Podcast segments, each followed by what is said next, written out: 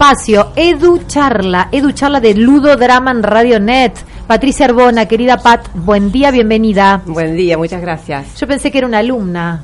Sí, yo pensé lo mismo. Y era una profesora. Tu visita, ¿a quién nos has traído? Bueno, eh, con la propuesta que eh, iniciamos hace unos días, eh, invitar a exalumnos para que cuenten su experiencia por el paso por el profesorado bueno, o por la escuela secundaria o por la universidad. En este caso, el paso por el profesorado. Bien, estamos con Jessica Tolava, ex alumna de formación docente, actualmente es profesora de inglés y vamos a hablar de ella, de su experiencia educativa en el profesorado. ¿Cómo está Jessica? Bienvenida. Hola, muchas gracias. Te, hacíamos con un perfil de estudiante, sos jovencita. Ay, gracias.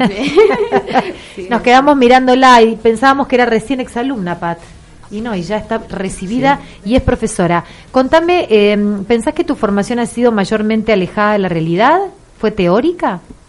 Eh, sí, la respuesta es sí. Eh, lo que hablábamos hace un rato con Pat es que eh, lo que para lo que te prepara el profesorado es para una aula ideal, que al momento de cruzar la puerta del salón en la realidad te encontrás con una diversidad inmensa de alumnos eh, para lo cual uno no está preparado. Se te prepara para alumnos que son todos iguales, con las mismas problemáticas o no problemáticas, mejor dicho, eh, pero en verdad cuando uno entra al aula te encontrás con alumnos con distintas capacidades, con distintas patologías y uno no está preparado para eso. Pienso que hubiese estado buenísimo que en el profesorado hubiésemos tenido un espacio en el cual se nos enseñen estrategias para tratar con algunas de estas patologías o estas distintas capacidades.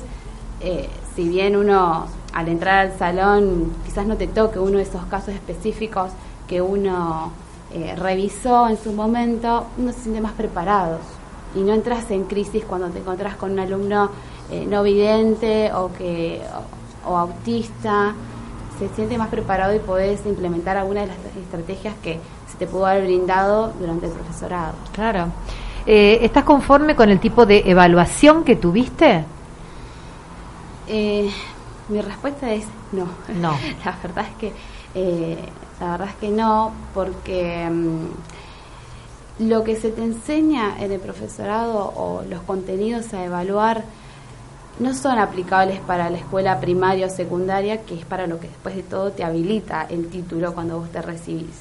Me parece que está más orientado a un nivel eh, superior para el cual uno necesita más formación. Claro. Necesitas hacer un estudio que complemente lo que uno tiene.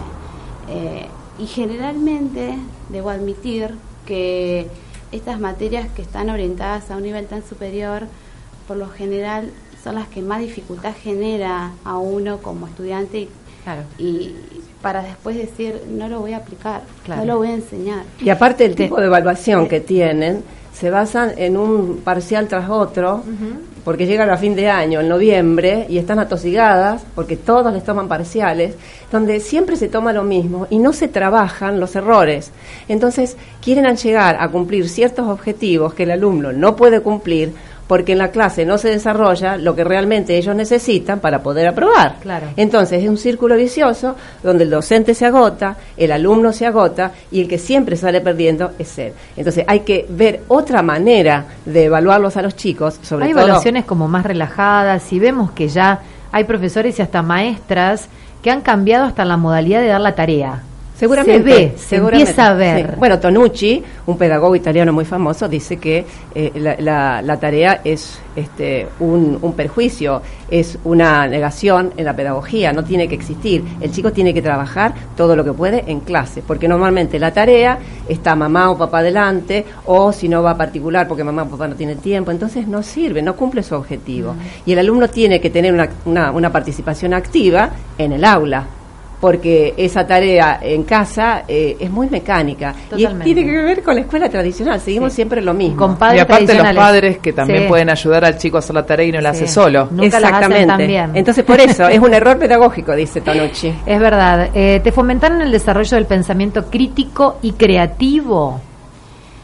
Mira, esto es algo que yo hablé con una compañera hace, una ex compañera también de la, del profesorado, en el cual ella me planteaba la importancia de que el docente hable con terminología y con palabras lindas y que pueda formar un, un buen speech, digamos, que, que, suene lindo. Pero yo le decía a ella, ¿y, ¿y vos estás entendiendo todo lo que estás diciendo? ¿O estás razonando lo que decís, entendés? Y eso es del lado de alumno en un profesorado.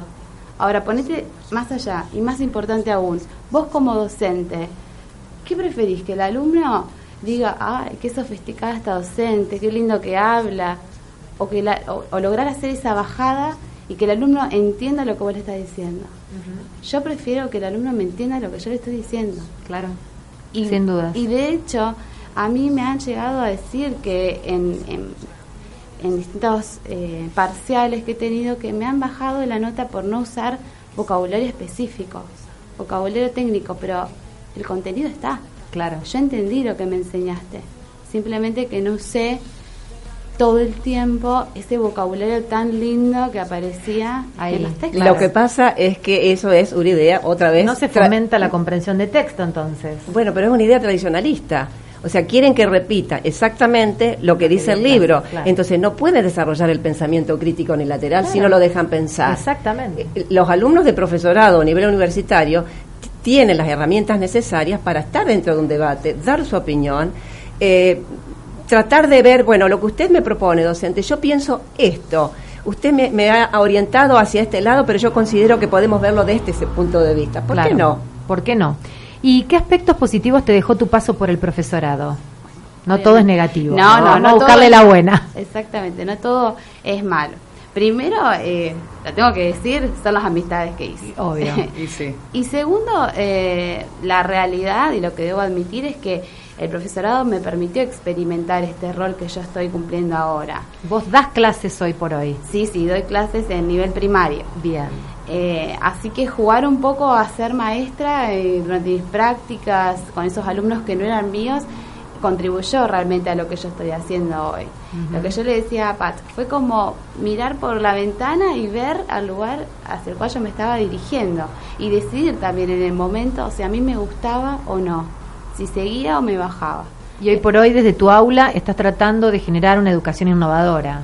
Sí, sí, por supuesto. En lo que se pueda, siempre que se pueda y lo que se me permita también. ojalá sea un efecto multiplicador y que se contagie. Eh, lo que hay que tener en cuenta es que eh, la formación docente tiene que ser coherente con la metodología que el alumno va a desarrollar, porque como decía recién Jessica, están enseñando por una escuela que no existe. No. Entonces veamos un poquito, tenemos que hacer un poco de autoevaluación.